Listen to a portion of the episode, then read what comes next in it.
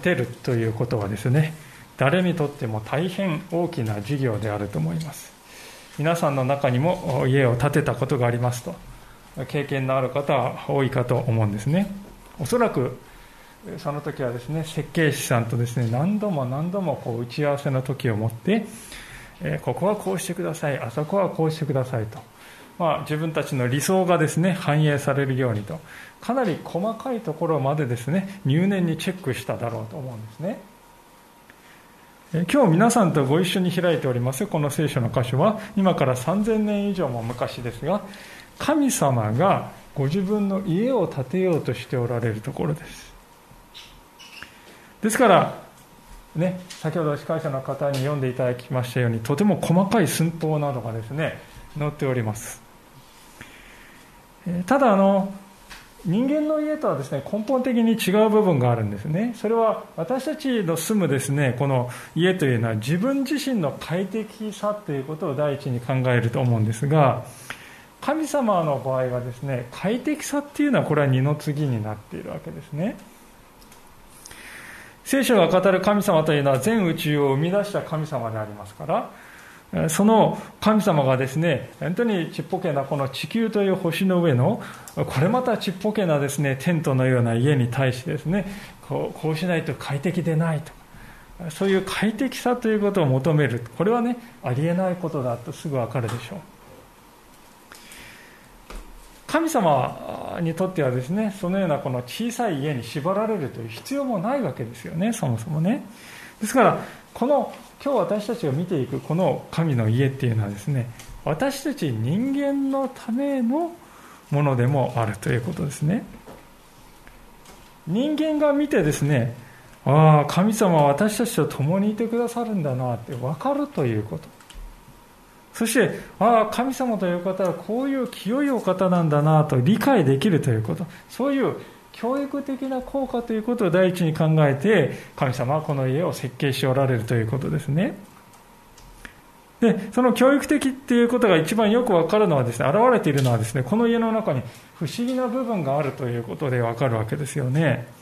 今日のお話のタイトルにもさせていただきましたけれども仕切りの垂れ幕というのがですねこう真ん中にあるんですよね。家の中がこの垂れ幕によって2つにこう分かれてるんですね。そして奥の方の部屋にはですね人間は極めてこう稀にしか入れないようになっているんですね構造上。神様はもちろんですね、まあ、1個部屋が1個しかないとはちょっとつまらないからここ切っておくかと。気まぐれでね2つに分けたってわけではないですねもちろん。意図してそうされたっていうことです。じゃあ神様がその部屋を分けるどういう意図があってそうなさったのかちょっと考えてみたいと思うんですけれども。まあ、今はコロナ禍でありますからだいぶ制約が生じてきまてはおりましたけれども皆さんもですね映画とかコンサートあるいはオペラっていうのが私は好きなんです。とそういう方多いんではないかと思うんですね。で劇場にですね入りますと皆さん必ずあるものは何でしょうか。それはこのですね、えー、幕ですよね。この幕っていうのは皆さんあの別になくてもいいようにも思うんですよね。一体何のためにあるんでしょうか幕というのは。考えてみると3つの役割があるように思うんですがまず第一の役割はですね隔てるという役割ですね。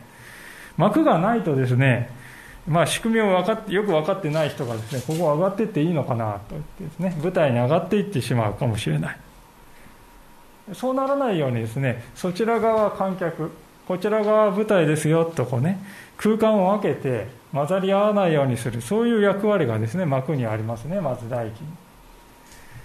でもう一つはですねもう一つの役割はまあこれ当たり前なんですけど隠すという役割がありますね。幕幕には。まだあの開演時間になる前にですねこの幕の裏側でですね 何が行われているかっていうと役者さんたちがですね、えー、最終的なチェックでとか準備に余念がないわけですよ。でその姿がですね丸見えになってしまったらこれはもう興ざめでありましたですから大事なものは見えないようにとですね隠していく幕で隠しておくそういう役割がありますね。そして3番目はですね幕。これ期待を高めるっていう役割があるんじゃないでしょうか。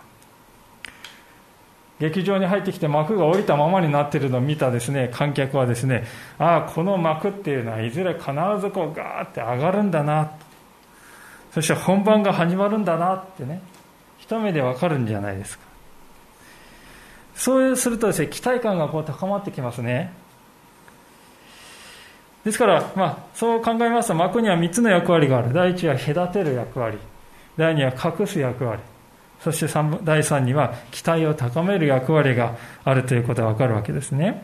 で今日の箇所に書いてある神の家の中にある幕っていうのもですね基本的にはそれと同じような役割があるということなんです。まず第一にはですね神様と人とを隔てるというそういう役割がありますよね。皆さん私たち人間というのは本当に小さなか弱い存在じゃないでしょうか。宇宙の中では比較的そんな大きな星ではないと言われる太陽もね私たちは3秒と太陽をですねじっと見ることできないですね。私たちは本当にそういうですね小さい存在です。そういう私たちが宇宙を作った神様にですね近づいていく。これは大変なことですよね。神様の清さというものの前に人はですね立つことはできない。それぐらい違いがあるんですね。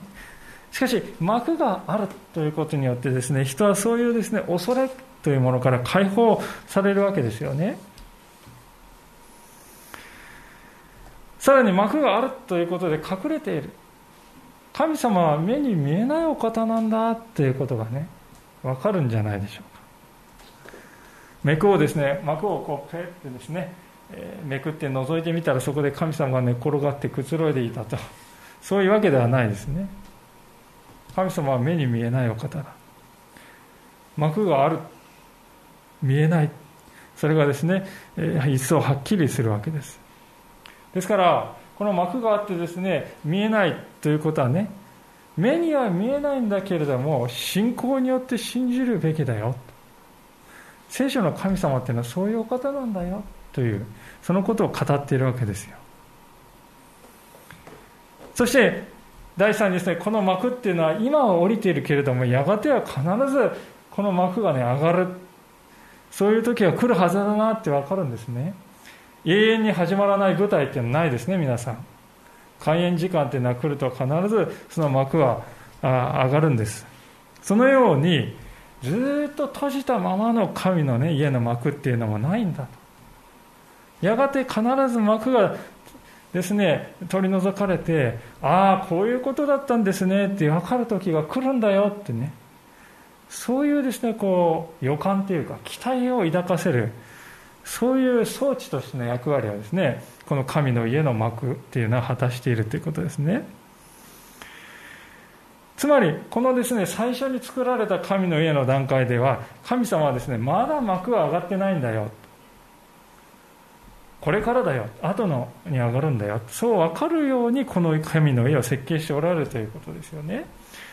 だから神様は期待しつつ待っていてごらんとね語っておられるかのように私は感じられるんですよね。この神様は幕を設けたっていうことはね。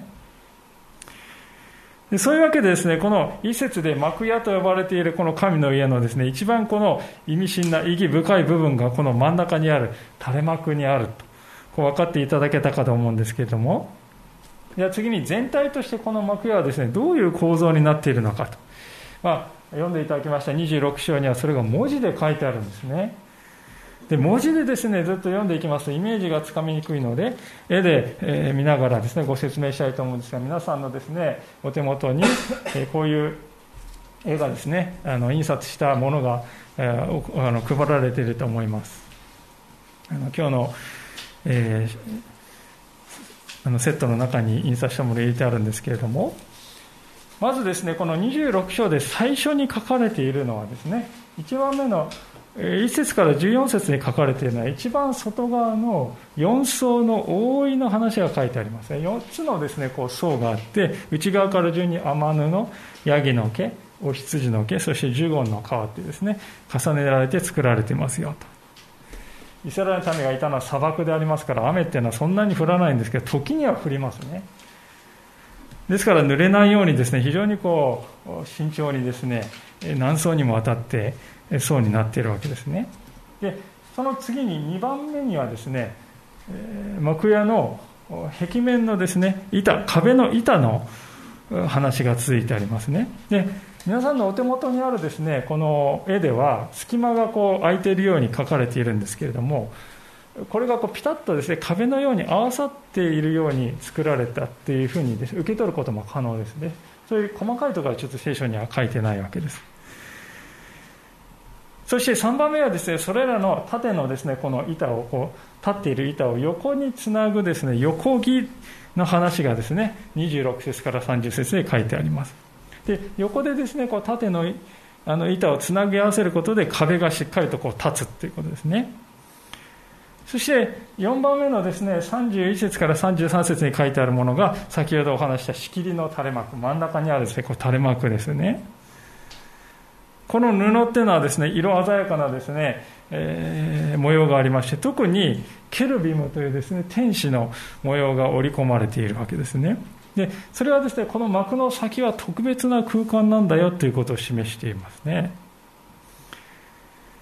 実際5番目に見るですねこのえー、奥の部屋の中33節から34節ではその奥の部屋に証の箱という箱が置かれるんだということが書いてあります。でここは非常に特別な場所でめったに人は入れないというそういう場所でありましたね。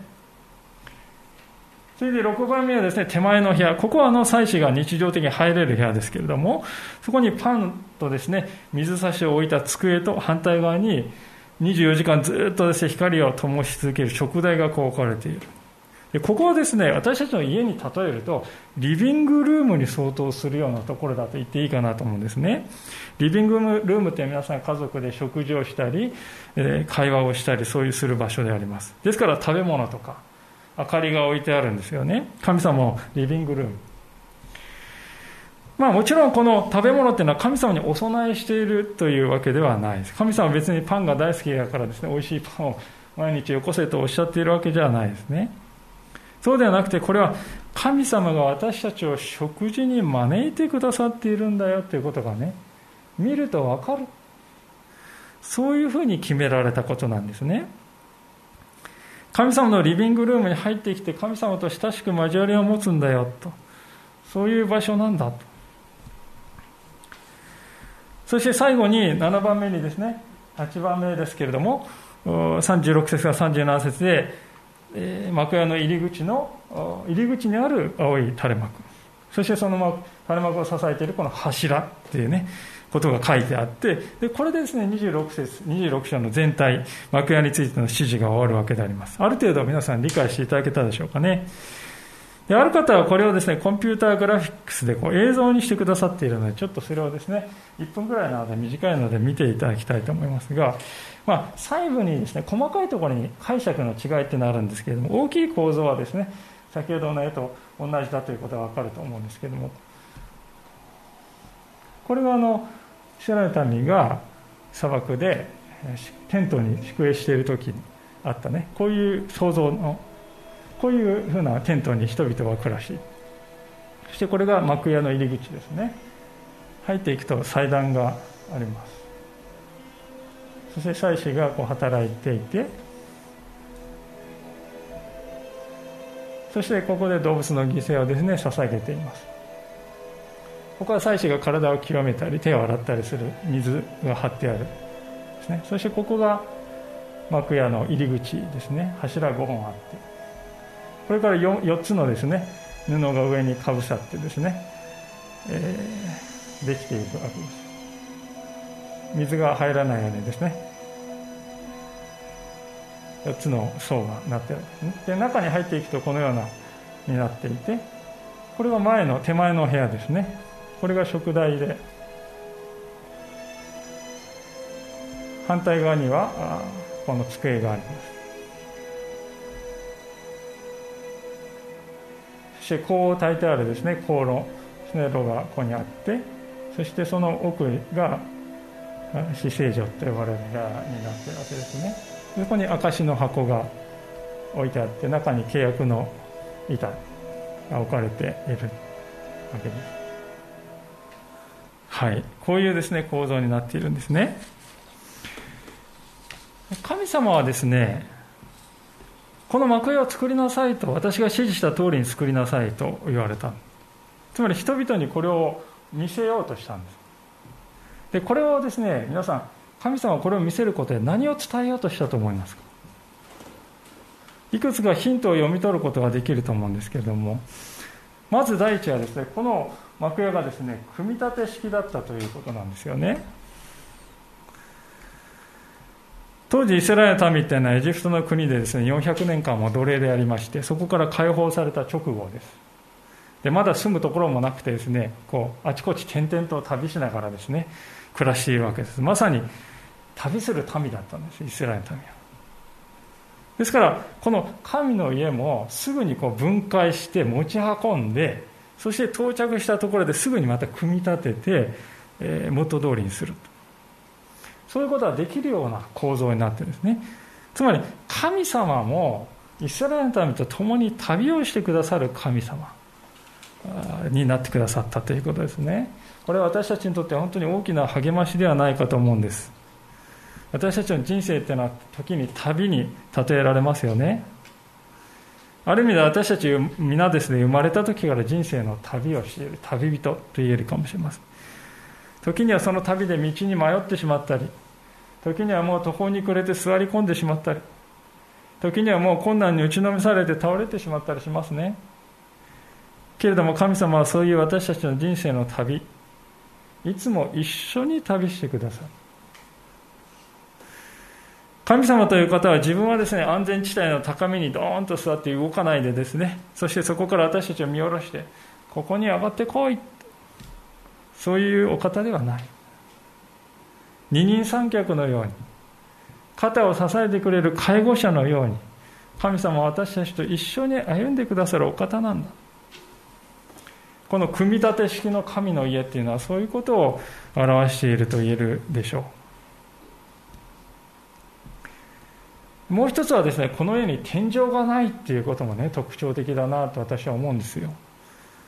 横の壁っていうのはしっかりとしたものがた、ね、立ってますけども。天井は布だけなんですね。これは天との地の間にですね遮るものがないっていうことです。つまりこの幕屋には神様がいつもとどまってくださっている。神様の祝福が豊かに注がれる場所なんだ。これは現代で私たちの心がそうだ。聖書はこう語ってますね。イエス・キリストを信じると私たちは心の中に川が生まれると聖書は言います。それは大河のようなですね川じゃありませんね。森の奥に行くと小さい水源があってそこからですねこんこんとこの清い水が湧かれ湧き上がるような。そのように私たちは心の中から喜びという名前の川が静かに静かに湧き上がるように流れ始める。神様はそういう場所を私たちは心に備えてくださるわけですね。まさにこの神の絵が天井がなく神様の祝福が豊かにですねそこに注がれていたようにです。またこの神の家には決定的な重要な特徴もありますがそれは何かというとご神体がないということですよね。私たちの周りにはですねたくさんの宗教がありますがその大半がですねこれが神だと目で見て分かる物質をですね神としております。日本でもお寺には仏像がありまして神社にはですねご神体が祀ってあります。唯一の神を信じるというイスラム教であってもメッカの方角に向けてひざまくずくわけであります、まあ、そこにはカーバという重要な黒曜石が置かれているからだそうですね。けれど皆さん本当の神様という方は物質を超えたお方ではないでしょうか。粘土で陶器を作る陶器師が粘土でできている。そういうことはありえないわけですよね。それと同じようにこの世界の全てのものをお作りになった神様がこの世界の何か物質の何かと同じこの世界を作った神様なのにこの世界の物質と何かの物質と同じだ。それはありえないことですよね。本当の神様は物を超越したお方であります。ですからこの幕屋にはですねご神体がないんですね。あるのは箱が置いてあるだけ。その箱の中には神様の教えの板が入っているだけ。ですからこの幕屋に入ってくる祭司たちはですねこのご神体の方角に向かってこう拝んでいる。それは決してないんですよね。それは神ではなくただの箱である。幕屋とその中にあるものはですねただ神を象徴的に指している指し示しているものに過ぎないんだと分かっています。本当の神様はこの世界の全てを治めておられる方だ。その方を心で思う。そして信仰を持って見上げる。全て心の技霊の技なんだと。この幕屋はですねそういうことも指し示しているわけですよね。ですからこの幕屋っていうのはですね神様のこの近さということを私たち教えてくれているのであります。神様は近いお方だ。一緒に旅をしてくださるお方だ。天井がなくいつでも神様の恵みを注いでくださるお方。そしてご神体を拝めばいいというのではなくて私たちは心と霊において神様を求めるべきお方なんだと。そういう近いお方なんだということをね第一に語っていると思います。さあその一方でですねこの幕屋には実は神様の遠さということも同時に教えてくれているんだということをこれから学びたいと思うんですけどもそれがですね最初のところでお話した仕切りの垂れ幕の存在でありますね。もう一度そのことが書かれている箇所だけをですね読んでみたいと思うんですが26章の31節から33節読みしますね。また青紫黄色のより糸それにより糸で折った雨布を用いて垂れ幕を作る。これに衣装を凝らしてケルビムを織り出す。この垂れ幕を金でかぶせたアカシア材の4本の柱につける。その鍵は金で柱は4つの銀の台座の上に据えられる。その垂れ幕を留め紙の下にかけ垂れ幕の内側に証の箱を運び入れる。その垂れ幕はあなた方のために聖女と死聖女との仕切りとなる。今読んだ箇所の最後にその垂れ幕はあなた方のために聖女と死聖女との仕切りになる。仕切りになる。死聖女っていうのは一番奥の部屋で。聖女っていうのはその手前の部屋聖女までは祭司は毎日入ってきてよかった。仕事をしてよかった。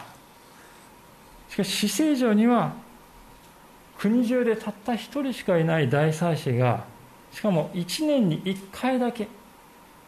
それも入念に体を洗ってからようやく入っていいよと。そういう場所だったんですね。それ以外の時に入れば命の危険さえあるという。そういう場所だったんですね。ですからこのこのことは何を示しているかというとですね完全な神様に近づくためには完全な清さが必要なんだよということをねこの幕屋は表してますよ。しかしもちろん人間には完全な清さっていうものは決してないわけですよね。どんなに聖人君子だねって言われる人であってもですね罪と罪によって損なわれてしまっている。まあじゃあ罪っていうのはどういうことかっていうのを説明するとそれはえー、つまるところ神様が与えてくださった命を命の価値を損なうことだと言ってよいと思うんですね。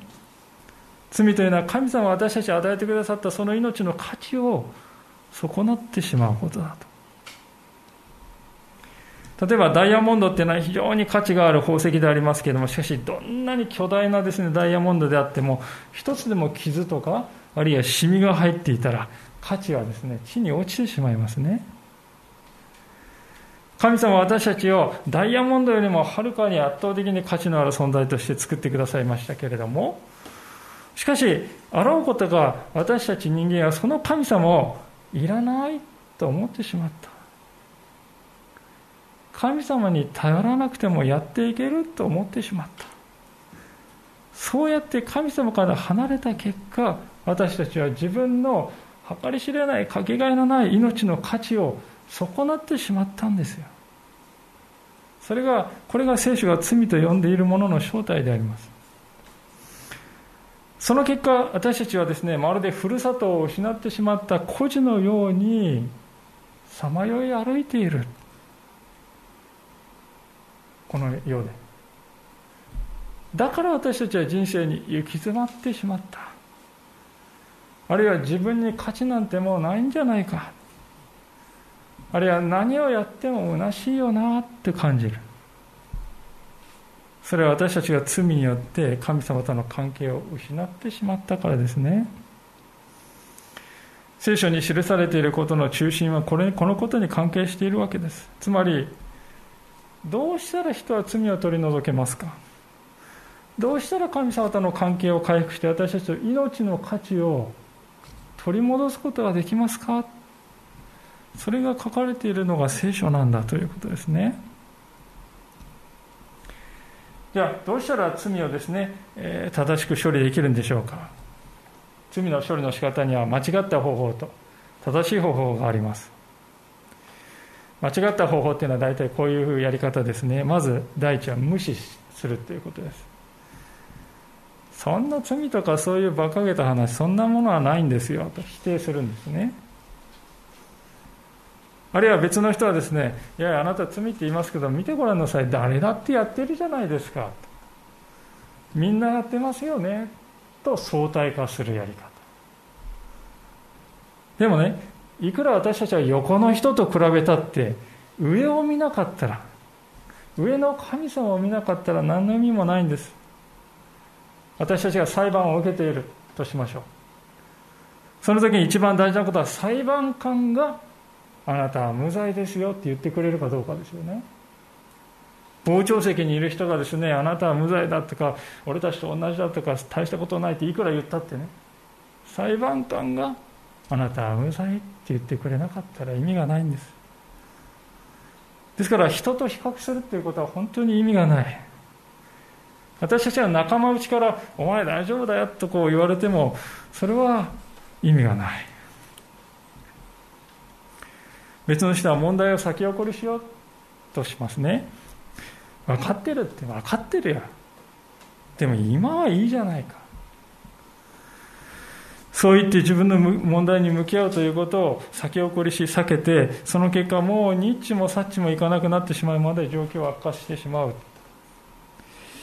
まあおおむね、えー、人々はですね今申し上げたようなどれかの方法で罪という問題に正面から向き合うということを避けて生きていますね。でその結果として生きづらさや寂しさや虚しさということを拭いきれないで人生を歩んでいるということです罪をですね正しく処理する方法というのはそういうやり方はしないということですじゃあどういうやり方かというときちんと償いをするっていうことですよね。罪は罪なんだな。失敗は失敗だよな。問題は問題だね。正直にそれは認める。そして罪を犯すと結果が伴いますけどその罪の結果を償うということですね。まあ償うといっても口で言うほどそれは簡単なことではありませんね。一度傷がついてですね価値が半減してしまったダイヤモンドの価値をどうやって取り戻せるんでしょうかね。簡単じゃない。同じように私たちの罪という問題をですね償うのも簡単な容易なことではありません。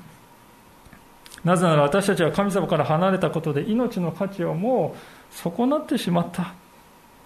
本来の人間らしさというもの本来の自分の価値というものを失ってしまっている。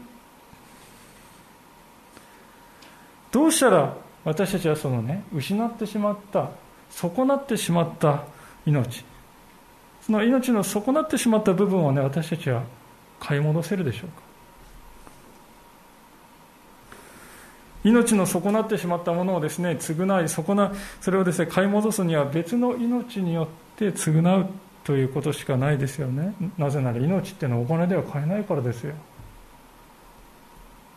命をね償う命の損なわれたものを償おうとしているのにお金持ってきたってしょうがないんですよ。財産いくら持ってきても意味がないじゃないですか。命に命はお金では買えないんです。命を償えるのは別の命だけですよね。実は今日皆さんと見ているこの幕屋っていうのはまさにそういうことが行われていた場所でありました動物をですねほふってその命をと引き換えにあなたの罪は許された。その宣言が行われていた場所だったんです。私たち人間は自分で自分の命の損なわれた分をね償えなかったんですよ。だって自分の命損なわれた分そのために自分の命差し出したら私たち終わってしまうじゃないですか。死んでしまうんです。